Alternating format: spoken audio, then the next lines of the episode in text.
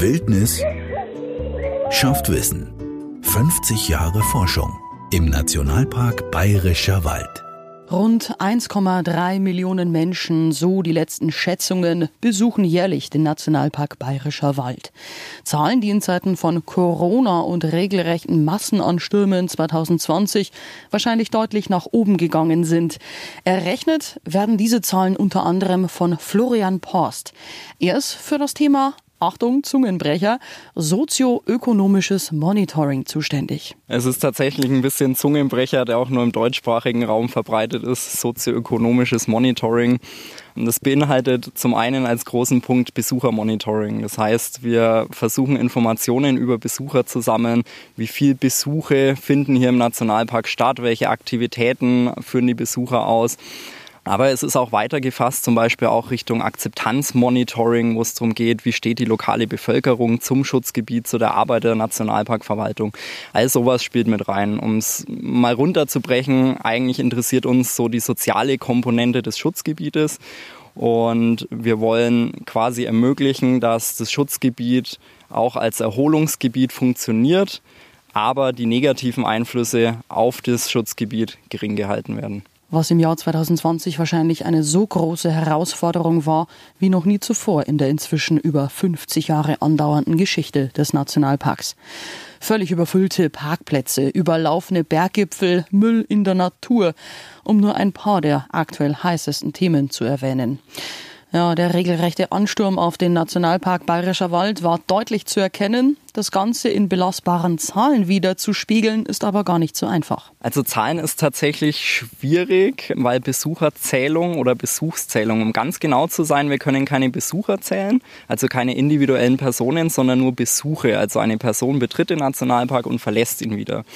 Und das ist bei uns gar nicht so einfach, weil wir sind nicht wie ein US-Nationalpark, der ein oder zwei Zugänge hat und da kann man dann zählen, wie viele Autos reinfahren und dann hat man die Besuchszahl, sondern wir haben weit über 100 Möglichkeiten in den Nationalpark zu kommen. Das sind Straßen, das sind Wanderwege, Radwege, es sind Grenzübergänge, Läupen, überall, wo Menschen reinkommen können. Deswegen ist das ein sehr, sehr kompliziertes System und ähm, wir nähern uns da an mit einer Systematik, die ich später noch erklären werde. Wir sehen jetzt durch Corona, dass sich Trends der letzten Jahre verschärfen. Wir haben massiv steigende Besuchszahlen. Ähm, und wir können jetzt schon sagen, zumindest der Juli und der September waren die besuchsstärksten, die wir bislang registriert haben. Aber genaue Zahlen kann ich noch nicht nennen. Zählungen sind nur ein Teil vom Besuchermonitoring. Ein ganz wichtiges Mittel, das wir permanent einsetzen, sind natürlich Befragungen, Face-to-Face-Befragungen. Also wirklich hier im Gelände werden Wanderer, Radfahrer, Langläufer etc. interviewt. Und da fragen wir natürlich zu verschiedensten Themen, die für uns im Management auch relevant sind. Da geht es um Themen wie Besucherinformation, also welche Informationskanäle nutzen Besucher, aber auch während ihres Besuchs. Zum Beispiel nutzen sie klassische Wanderkarte oder nutzen sie inzwischen alle irgendwelche Outdoor-Apps. Am besten nur die Nationalpark-App? Natürlich nur die Nationalpark-App, die beste von allen. Ähm, App-Nutzung ist bei uns sowieso noch schwierig, weil wir relativ schlechte Netzabdeckung hier haben. Das ist im Nationalpark Schumava zum Beispiel deutlich besser. Auch ein spannendes Ergebnis von, von unserem Besuchermonitoring. Wir denken ja den Nationalpark nicht als isoliertes Schutzgebiet, sondern wir sind in, an der Grenze und auf tschechischer Seite schließt sich ja der Nationalpark Schumava an. Wir denken die Nationalparke eigentlich als grenzüberschreitendes Schutzgebiet und auch als grenzüberschreitenden Erholungsraum. Und deswegen haben wir unser gesamtes Besuchermonitoring eigentlich gespiegelt und mit dem Nationalpark Schumava zusammen entwickelt. Da hatten wir die letzten drei Jahre ein großes Interreg-Projekt, wo wir diese ganze Methode quasi flächendeckend umgesetzt und entwickelt haben. Und da haben wir zum Beispiel herausgefunden, dass die Tschechen weitaus digital affiner sind. Während ihres Aufenthalts nutzen über 60 Prozent der Tschechen ihr Smartphone, um Informationen über das Gebiet zu bekommen. Also es kann zum Beispiel die Navigations- und Orientierungs-App Mapi CZ sein, was in Tschechien sehr viel genutzt wird. Auf deutscher Seite waren es gerade mal, glaube 24 Prozent, also viel, viel, viel weniger. Woher kommt das? Kann man das auch sagen? Es ist jetzt so ein bisschen Mutmaßung. Also wir wissen zum einen, auf tschechischer Seite sind die Nationalparkbesucher signifikant jünger. Und die Netzabdeckung ist besser, was sicherlich auch einen Einfluss haben kann. Ja, das, das wären so die Ideen, die wir dazu haben. Aber das ist sicherlich auch sowas, was wir noch detaillierter untersuchen werden in Zukunft. Das ist schon interessant. Vor allen Dingen, ihr schaut ja, du hast es auch schon angedeutet, ja generell auch viel im Netz, was da in Sachen Nationalpark gepostet wird oder die Leute für Erfahrungen auch teilen, glaube ich. Ja, vor allem aus Sicht des Besuchermanagements ähm, schauen wir uns sehr intensiv an, welche Routen werden gepostet. Zum einen kriegen wir natürlich eben Informationen darüber, wie verhalten sich Besucher raumzeitlich. Zum einen, welche Wandertouren sind beliebt, welche Radtouren sind beliebt, teilweise auch, wann sind die Leute wo im Gelände unterwegs, aber vor allem kann man so auch Hotspots erkennen, ähm, wo konzentrieren sich Besucher besonders stark. Und spannend wird sowas dann natürlich auch, wenn man das in einer zeitlichen Komponente betrachtet, also wie entwickelt sich sowas? Gibt es Trends, wo die Leute dann plötzlich hingehen? Du hast gerade das Wort Hotspot in den Mund genommen, ist momentan ziemlich auch ein sehr aktuelles Thema hier im Nationalpark natürlich natürlich in einem ganz anderen Kontext. Also im Endeffekt die Hotspots, wo die Wanderer am meisten unterwegs sind oder wo die meisten Wanderer und Besucher hingehen. Der Lusen zum Beispiel, das ist ja eigentlich wahrscheinlich der Hotspot hier im Nationalpark, oder? Der Lusen ist von den Ausflugsgipfeln her der Hotspot, aber natürlich ziehen Gipfel schon immer, also auch der Rache, obwohl er schwerer zu ersteigen ist.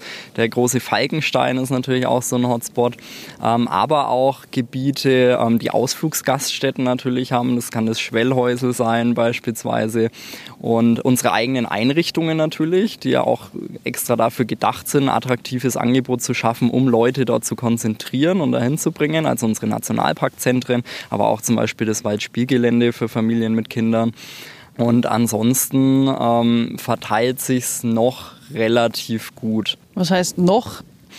Ähm, wir sehen eigentlich unterschiedliche Trends, die teilweise sich auf den ersten Blick widersprechen aber äh, trotzdem miteinander zusammenhängen. Also das eine ist, wir sehen eine, eine steigende Konzentration an Besuchern auf genau diese Hotspots. Also beispielsweise am Lusen. Im Lusen war vor Jahren auch schon viel los, aber jetzt haben wir die Situation, dass in ganz Waldhäuser letztlich das gesamte Infrastruktursystem zusammenbricht an Tagen mit äh, mit gutem Wetter. Das ist auch zum Beispiel in Zwiesler Waldhaus nicht anders als Ausgangspunkt sowohl zum Schwellhäusel als auch zum Falkenstein, aber auch mit den Urwaldrelikten Watzlighain, Mittelsteighütte. Auch da ähm, haben wir an besonders besucherstarken Tagen. Das sind beispielsweise die Sonntage im Herbst, die ersten zwei Oktoberwochen. Wenn da gutes Wetter ist, dann wissen wir inzwischen, da bricht quasi die Infrastruktur zusammen. Und das hat aber gleichzeitig auch die Auswirkungen, dass sich Leute noch mehr ins Gelände verteilen. Und das ist das Paradoxe, weil wir sehen inzwischen Ausweichbewegungen. Gerade bei den Einheimischen, die natürlich sagen, ich gehe doch nicht mehr am Sonntag auf dem Lusen, da wäre ich totgetrampelt. Ich suche mir lieber die Touren, wo keine Leute unterwegs sind oder auch wo keine Touris unterwegs sind. Und dementsprechend merken wir auch massiv, dass die Frequentierung von weniger frequentierten Wegen und was für Nationalpark und den Naturschutz natürlich problematischer ist, auch die Frequentierung von den ganzen unmarkierten Wegen deutlich zunimmt. Was eines der großen Ziele des Nationalparks zunehmend gefährdet, nämlich den Schutz der bedrohten Flora und Fauna im Schutzgebiet. Ja, definitiv. Also vor allem natürlich das Störungspotenzial für Wildtiere und viele unserer betretungsrechtlichen Regelungen basieren ja auf dem Schutz des Auerwildes. Also das, das Auerhuhn, das einfach eine sehr, sehr störungssensible Art ist. Und wenn es zu gewissen Zeiten, also beispielsweise im Winter oder auch zur jungen Aufzucht im Frühjahr, wenn das gestört wird, dann verliert es erstens extrem viel Energie und zweitens lässt teilweise die Brut durch Fluchtreaktion allein, die dann extrem schnell auskühlt und im Zweifel stirbt. Und das Wegenetz, wie es im Nationalpark existiert, hat ja diese Gedanken quasi schon, schon integriert. Also man hat sich, wie man das Wegenetz ausgewiesen hat, Gedanken gemacht, wie kann ich möglichst qualitativ hochwertiges Naturerlebnis gewährleisten, auch für verschiedene Nutzergruppen, also sowohl Wanderer als auch Radfahrer, ohne ähm, dass die Einflüsse zu stark werden, also zu negative Einflüsse auf die Natur. Und deswegen ist es aus Sicht der Nationalparkverwaltung natürlich immer wünschenswert, wenn sich die Leute an die markierten Wege halten. Und wir haben auch eins der dichtesten markierten Wegenetze aller Schutzgebiete mit über 350 Kilometer markierten Wanderwegen, über 200 Kilometer markierten Radwegen steht da eigentlich für jeden auch was zur Verfügung. Trotzdem müssen offenbar besonders abenteuerlustige Wanderer immer wieder auf ja nicht mehr ausgewiesenen Wanderwegen unterwegs sein, auf gesperrten Wegen, die äh, in keinen Karten mehr vorhanden oder drin sind. zumindest nicht den aktuellen. Äh, das Problem ist aber dabei, dass diese Wege dann teilweise ins Internet dann auch gestellt werden. Das ist äh, eigentlich ein Problem, dem man kaum Herr werden kann. Ja, also das ist tatsächlich eine sehr, sehr große Herausforderung, vor der alle Schutzgebiete letztlich stehen. Und wenn man sich hier im Nationalpark besonders betrachtet, es gibt hier ein sehr kompliziertes Betretungsrecht. Ähm, das freie Betretungsrecht der Natur ist im Nationalpark Bayerischer Wald ja per Rechtsverordnung eingeschränkt und zwar in dem sogenannten Kerngebiet und auch noch in ein paar anderen Gebieten, Wildschutzgebiete etc. Und da darf man eigentlich nur die markierten Wege gehen, aber in gewissen Zeiten darf man wieder andere Wege gehen, sonstige Wege und Steige, die nicht markiert sind. Und das war eigentlich als Zugeständnis an die lokale Bevölkerung gedacht. Also als der Nationalpark errichtet wurde, beziehungsweise im späteren Verlauf, wie diese Verordnungen kamen, wollte man die Einheimischen nicht aussperren. Man hat gesagt, die Leute, die seit 30, 40, 50 Jahren diese Wege gehen, die können die ja auch noch weitergehen. Das ich sag's mal salopp, macht's Kraut nicht fett, wie der Franke sagt, weil das war einfach nicht die Masse. Und man hat aber die Rechnung ohne die modernen Medien gemacht. Zum einen GPS und zum anderen, dass halt auch inzwischen jedes Smartphone GPS hat. Also man muss sich nicht mehr das 500 Euro Outdoor-GPS-Gerät kaufen, sondern es hat jeder in der Tasche. Und dadurch ähm, werden diese Wege einfach viel, viel, viel bekannter und inzwischen auch von vielen Tagestouristen aus größerem Umfeld und auch von Übernachtungsgästen begangen, die früher nicht die Ortskenntnis gehabt hätten, diese Wege zu finden. Und nicht nur Wanderer verirren sich auf diesen weniger bekannten Wegen. Ein Trend, der auch im Nationalpark in den letzten Jahren immer mehr Einzug gehalten hat, ist das E-Bike-Fahren. Klar, relativ bequem kann man damit jeden noch so steilen Berg erklimmen und das obwohl das auf ausgewiesenen Wanderwegen eigentlich nicht erlaubt ist. Es geht um Bodenerosion, wobei ich persönlich finde, dieses Argument wird auch häufiger vorgeschoben. Also natürlich muss man sagen, die Wegepflege und Wegeinstandhaltung ist intensiver, wenn äh, eine Fahrradnutzung drauf stattfindet. Aber uns geht es vor allem auch um Konflikte zwischen Nutzergruppen. Also wir wissen einfach, dass sich Wanderer häufiger gestört fühlen durch Mountainbiker, gerade wenn man das Relief hier vor Augen hat. Viele Wanderwege sind nun mal sehr schmale Pfade, sehr wurzelige Pfade, die teilweise sehr, sehr steil sind, die auch sehr kurvig sind und sehr uneinsehbar. Und leider halten sich nicht immer alle Mountainbiker an die Regeln, aber ich möchte hier auch nicht dieses typische Schwarz-Weiß malen, der böse Mountainbiker aus Sicht des Naturschutzes. Ähm, so ist es natürlich auch nicht. Aber man muss ganz klar sagen, der Nationalpark richtet sich mit seinem Radwegeangebot eigentlich an den in Anführungsstrichen Genussradler und moderner auch an Gravel-Biker, weil unsere Radwege sind eigentlich alles breite Forstwege. Also so typische Single-Trail-Abschnitte oder auch ähm, dann Downhill-Abschnitte gibt es bei uns nicht. Aber es ist auch eine bewusste Entscheidung des Nationalparks, weil wir können als Nationalpark nicht für jede Art der Freizeitgestaltung ein Angebot vorhalten. Wir sagen, wir konzentrieren uns auf die Nutzungsarten, die aus unserer Sicht wenig Einfluss auf die Natur haben. Das ist Wandern, das ist Genussradeln, das ist Langlaufen. Und Mountainbiker haben, glaube ich, im Bayerischen Wald generell ein Eldorado und deswegen können sie das auch gerne außerhalb des Nationalparks machen. Wollte gerade sagen, der Bayerische Wald ist ja nicht nur auf den Nationalpark begrenzt. Ein weiterer großer Trend, der in den letzten Jahren aufgekommen ist, ist das Skitourengehen. Wie viele Skitourengeher trifft man dann hier im Nationalpark und ist das ein ähnliches Problem wie mit den E-Bikern? Kalt erwischt äh, kann ich tatsächlich nicht viel zu sagen. Ähm, es ist eines der spannenden Themen, dem wir uns im Besuchermonitoring mehr widmen müssen. Wir haben eigentlich zu wenig Daten drüber, wie viele Skitourengeher haben wir überhaupt, aber auch ähm, wie schaut es aus mit dem Einfluss von Skitourengeher auf die Natur. Es ist bislang wirklich so, dass sehr viel Besucherlenkung in den letzten Jahrzehnten in allen Schutzgebieten immer so aus dem Bauch raus ist und da ja Wertungen und, und Entscheidungen mitschwingen, die man einfach so mal, mal getroffen hat. Und auch das ist ganz spannend im Besuchermonitoring. Wir erheben ja nicht nur Daten, einfach nur, dass wir Daten über Besucher haben oder um das Besuchermanagement zu verbessern, sondern wir sehen natürlich wieder das Große und Ganze, also den Nationalpark als Schutzgebiet und verschneiden das zukünftig verstärkt mit Daten aus dem naturwissenschaftlichen Monitoring. Wie hängt denn beispielsweise die Frequentierung eines Weges mit dem Stresshormonlevel bei Rotwild zusammen oder solchen Dinge? Also dass man einfach diese ja, Verbindungen und Mechanismen dahinter besser versteht. Und dann tun wir uns natürlich auch leichter, das Schutzgebiet zu managen, wenn wir sagen, okay, wir wissen, das hat den und den Einfluss oder auch die Nutzung hat eben keinen Einfluss. Letztlich ein äh, Skitourengeher, wenn er sich denn an die Regeln hält und die Regeln besagen hier, der kann auf den markierten Wegen seine Skitouren gehen und auch auf den markierten Wegen abfahren, dann gehe ich mal davon aus, dass er nicht so viel mehr Störungspotenzial hat als ein Schneeschuhwanderer. Wenn er natürlich querfeldein den Hang runterfährt, dann schaut das Ganze völlig anders aus. Wobei man da auch sagen muss, äh, da sind weitere Konflikte vorprogrammiert. Ich kann mich an Szenen erinnern am Lusen, wo ja viele runterrodeln, im, im Winter mit den Schlitten runterfahren und teilweise auch Skifahrer dann äh, teilweise unterwegs sind. Und da muss ich persönlich sagen, wird es teilweise ganz schön gefährlich. Ja, also Lusen ist natürlich so ein Extrembeispiel. Es ist ein extrem beliebter und im Winter extrem frequentierter Weg.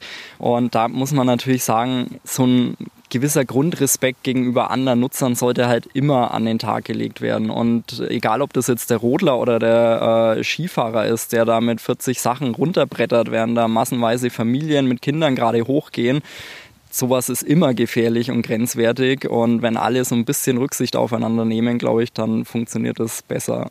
Ja, die Natur gehört einem halt nicht alleine, könnte man hier vielleicht noch anfügen.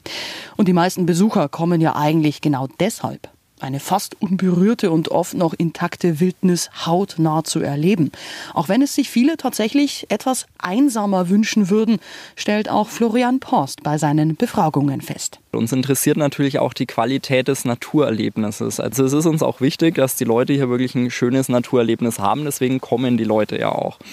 Und wir untersuchen natürlich auch sehr genau, ähm, was wirkt sich negativ auf das Naturerlebnis aus. Das kann Lärm sein, das kann Crowding sein, was sicherlich in Zukunft zunehmen wird. Also, ähm, Crowding heißt, dass sich die Besucher durch zu viele andere Besucher gestört fühlen.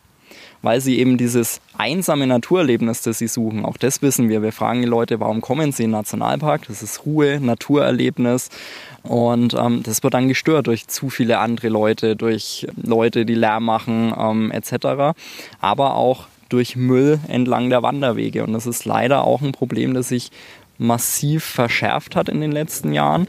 Und äh, wir haben darauf reagiert, indem wir eine Müllkampagne gestartet haben, Müll aus Natur an, wo wir versuchen, auf diese Problematik hinzuweisen. Wir gehen davon aus, dass sehr viel am Thema ja, Sensibilisierung mangelt oder festzumachen ist. Also ich glaube, die Leute haben einfach nicht vor Augen, dass es ein Problem ist, ein Taschentuch wegzuschmeißen. Drei Jahre braucht es zum Verrotten. Glaube ich, hat man heuer des Öfteren schon gehört. Drei Jahre eigentlich Minimum, es kann auch länger dauern, je nachdem. Ähm, und es sind nicht nur die Taschentücher, das ist so das optischste Problem, ähm, weil das auch direkt am Weg überall ist. Aber es sind genauso Kippen, die ja auch durchaus dann andere Probleme verursachen. Also letztlich Giftstoffe, die da in die Natur entsorgt werden. Aber generell merkt man einfach, es nimmt zu. Und der Nationalpark fährt ja eine keine Mülleimer-Politik. Irgendwann in den 90er Jahren wurden die Mülleimer im Nationalpark komplett entfernt. Und deswegen unsere klare Message, carry in, carry out. Was du voll in den Nationalpark bringen kannst, kannst du leer auch wieder mit rausnehmen.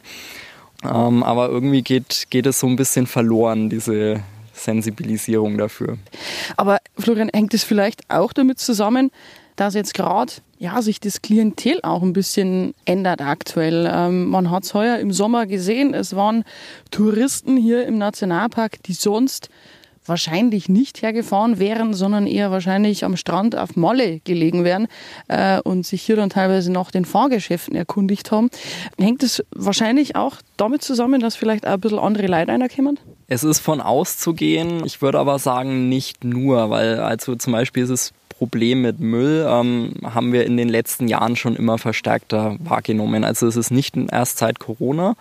Corona wirkt momentan so ein bisschen wie ein Brennglas für die ganzen Probleme und Herausforderungen hier im Besuchermanagement. Es nimmt jetzt nämlich vieles eben schlagartig zu oder verschärft sich. Da gehört zum einen die Müllproblematik dazu. Das ist sicherlich auch damit in Zusammenhang zu bringen, dass wir ein anderes Klientel haben wobei wir das momentan nicht belegen können. Wir haben natürlich die Rückmeldung von unseren Mitarbeitern im Gelände. Also Servus, ähm, beispielsweise von den Rangern, ähm, die uns eben auch dann solche ausgefallenen Sachen äh, mitteilen. Die Leute fragen nach Fahrgeschäften etc. Aber wir haben dieses Jahr bewusst keine Daten über Besucher gesammelt, also im Sinne von Interviews, einfach aus Infektionsschutzgründen, weil wir gesagt haben, wir können niemanden da rausstellen, der am Tag zig Dutzende Besucher befragt in Zeiten, wo man Kontakte vermeiden muss. Und von daher ein bisschen schade, wir können diesen Sondereffekt jetzt nur quantitativ abdecken, eben über unsere Zählgeräte, aber wir können nicht wirklich belegen, wie hat sich das, denn das Klientel verändert. Aber wir gehen schon von aus, eben, dass wir jetzt auch ein Publikum haben, das weniger nationalparkaffin ist, als wir es eigentlich gewohnt sind und weniger naturaffin was zum einen ja aber auch sehr, sehr positiv zu bewerten ist, weil jetzt einfach Leute für Natur und Naturschutz auch sensibilisiert werden können, die vorher dazu vielleicht keinen Bezug hatten. Aber wir haben natürlich auch hier Herausforderungen, auf die wir reagieren müssen. Und zum Beispiel haben wir auch bewusst im Corona-Winter nochmal zusätzlich Schilder ausgebracht, dass man hier wirklich in einem Schutzgebiet ist und man auf den Wegen bleiben soll, weil wir einfach merken, dass Probleme zunehmen. Ich wollte gerade da auch anfügen, wie, wie, wie kann man denn da quasi die Leute schon frühzeitig abholen, dass äh, die von, von vornherein wissen, okay, es ist hier ein Schutzgebiet und es gibt gewisse Regeln. Ja, und, und, Regeln werden halt sehr schnell auch als Eingriffe in die freie Entfaltung wahrgenommen, gerade zu Corona-Zeiten, wie man ja in den Medien immer sieht. Aber ähm, um ein bisschen positives Weltbild zu verbreiten, wir gehen natürlich schon von aus, dass die meisten unserer Besucher ähm, in den Nationalpark kommen, um Natur zu genießen und durchaus wissen, dass im Nationalpark die Natur Vorrang hat und das menschliche Handeln eben mal so ein bisschen in den Hintergrund treten soll.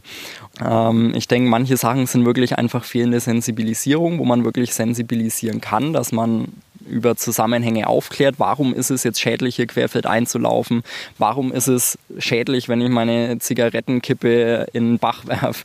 Und man geht immer so ein bisschen voraus in der Besucherlenkung, Besuchermanagement. 90 Prozent sind gut lenk- und sensibilisierbar und es gibt so einen harten Kern, 5 bis 10 Prozent, den ist das eh wascht und die erreicht man eh nicht. Und ähm, da müssen wir natürlich auch sagen, okay, da müssen wir halt auch die Regeln durchsetzen. Dafür haben wir die Nationalparkwacht, die natürlich als erstes mal als Ansprechpartner für Besucher im Gelände fungiert, aber die auch durchaus die Regeln durchsetzen und auch Verstöße ahnden kann und soll. Ja, ich habe gehört, dass die Ranger in diesem Jahr tatsächlich so viele und so hohe Strafen aussprechen mussten wie noch nie zuvor. Aber das hat einfach mit dem unglaublich hohen Besuchsaufkommen einfach zu tun wahrscheinlich. Genau, mit dem unglaublich hohen Besuchsaufkommen, aber dass eben, glaube ich, dieses Jahr auch viele Menschen einfach nicht mehr bereit sind, noch mehr Regeln zu akzeptieren. Und wenn sie dann diesen ganzen Regelwirrwarr mal entfliehen und raus in die Natur wollen, dann wollen sie einfach das machen, worauf sie gerade Lust haben. Ähm, und was wir auch rückgemeldet kriegen, ist, dass eine gewisse Grundaggressivität einfach inzwischen von den Besuchern da ist. Auch hier wieder nicht alle über einen Kamm scheren. Das gilt sicherlich nicht für alle Besucher, aber man merkt einfach gerade bei den Leuten, die auf Fehlverhalten etc. auch freundlich angesprochen werden. Es ist ja nicht so, dass ein Ranger zu jemandem geht und sagt, hey, was soll das, Strafe, sondern der redet ja freundlich an und weist sie darauf hin und da wird die Stimmung einfach immer aggressiver draus. Ein weiteres großes Thema im Jahr 2020 war das Thema Parkplätze, Waldhäuser, Zwiesler Waldhaus und auch viele andere Ausgangspunkte für Wanderungen waren oft völlig zugepackt. Selbst Wiesen oder auch private Einfahrten sind von den Ausflüglern teilweise als Parkplatz missbraucht worden. Auch hier wieder Corona als Brennglas und das ist äh, fürs Besuchermanagement natürlich ein Dilemma. Wir sagen als Schutzgebiet, wir möchten die Anreise per ÖPNV fördern. Wir haben ein super System mit den Igelbussen, das wir immer versuchen noch attraktiver zu gestalten, auch für Tagesgäste attraktiver zu gestalten. Aber in Corona-Zeiten ist es natürlich völlig verständlich, wenn die Leute Leute sagen, ich möchte mich nicht in einen vollen Bus setzen. Ergo, die Leute kommen alle mit einem privaten Pkw und äh, hat die Situation nochmal massiv verschärft. Aber auch da, Corona wirkt da gerade eher so als Beschleuniger. Diese Situation kennen wir auch schon aus den letzten Jahren.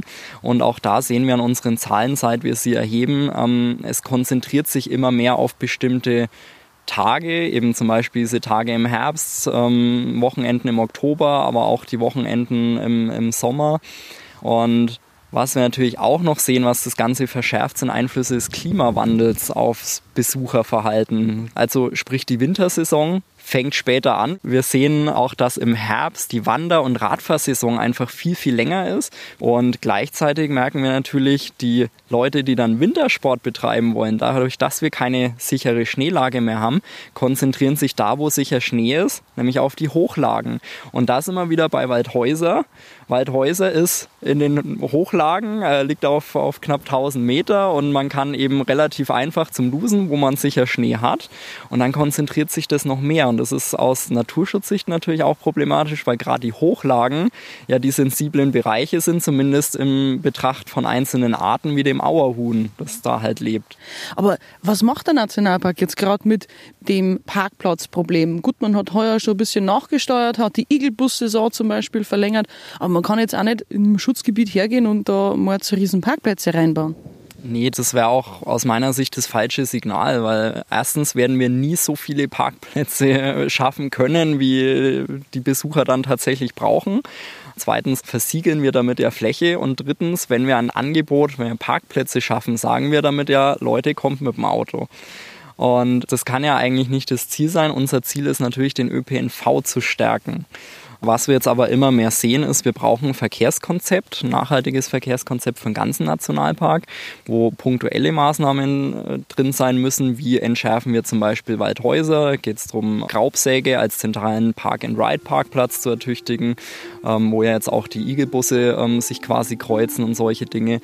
Aber auch insgesamt für Nationalpark gedacht, wie kann man das ÖPNV-System verbessern? Wie kann man vielleicht außerhalb Parkplätze schaffen. Also sowas muss da einfach mal ergebnisoffen diskutiert und gedacht werden. Tja, das wird sicherlich keine leichte Aufgabe für die Verantwortlichen im Nationalpark in den nächsten Jahren. Es ist einfach ein Spagat, der hier möglichst optimal umgesetzt werden soll. Zum einen die Natur schützen und zum anderen den Menschen ein schönes Naherholungsziel zu bieten.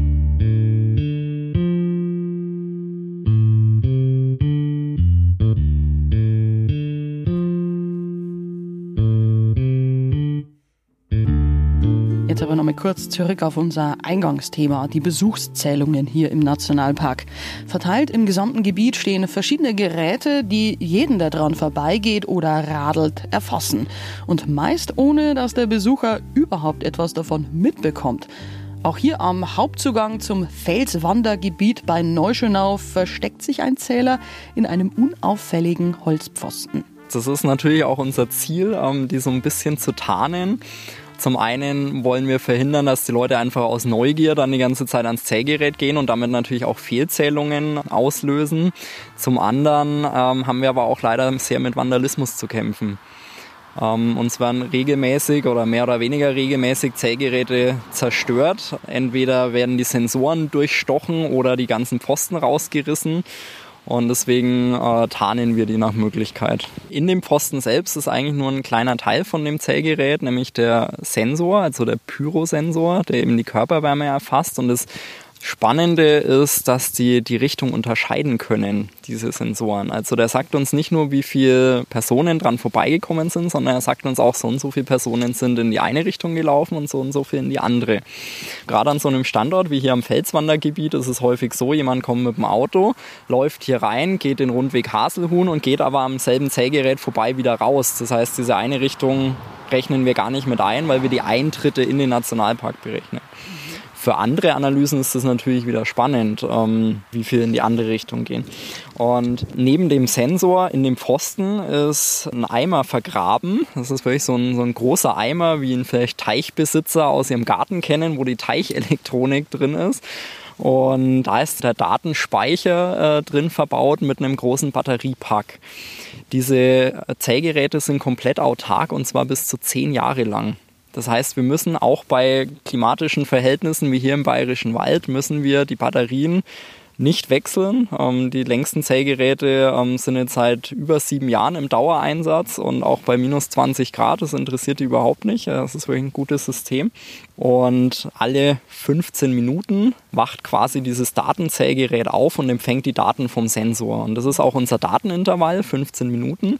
Das heißt, wir können genau schauen, zwischen 10 Uhr und 10.15 Uhr war so und so viel los, zwischen 10.15 Uhr und 10.30 Uhr so und so viel. Also könnt ihr ganz detailliert einfach gucken, wann war wo wie viel los.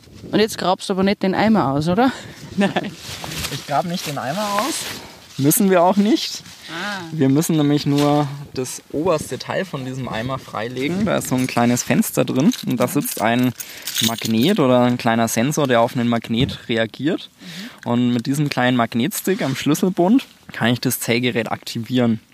Jetzt blinkt es schon und jetzt könnte ich die Daten abholen. Jetzt wird die Besucherin, die jetzt hier die Treppen hochsteigt, gleich mitgezählt. Genau, die würde jetzt gezählt werden. Wenn das Zählgerät richtig funktioniert, dann wird sie gezählt. Und dann kannst du es in Echtzeit quasi an deinem Handy direkt ablesen. Im Prinzip schon, ja. Das Handy baut jetzt äh, eine Bluetooth-Verbindung zu dem Zählgerät auf. Und äh, wenn jetzt jemand durchgehen würde, würde ich das in Echtzeit hier erkennen. Aber ihr müsst es manuell quasi noch abholen, also die Daten. Das wird nicht irgendwie geschickt. Gibt's auch. Ähm, wir haben auch Zählgeräte, die das über Mobilfunk schicken. Ähm, hat natürlich Vorteile, setzen wir an Standorten ein, die schwer erreichbar sind. Aber wir haben eine sehr schlechte Mobilfunknetzabdeckung, wie schon erwähnt. Ähm, das heißt, es funktioniert bei vielen Standorten gar nicht.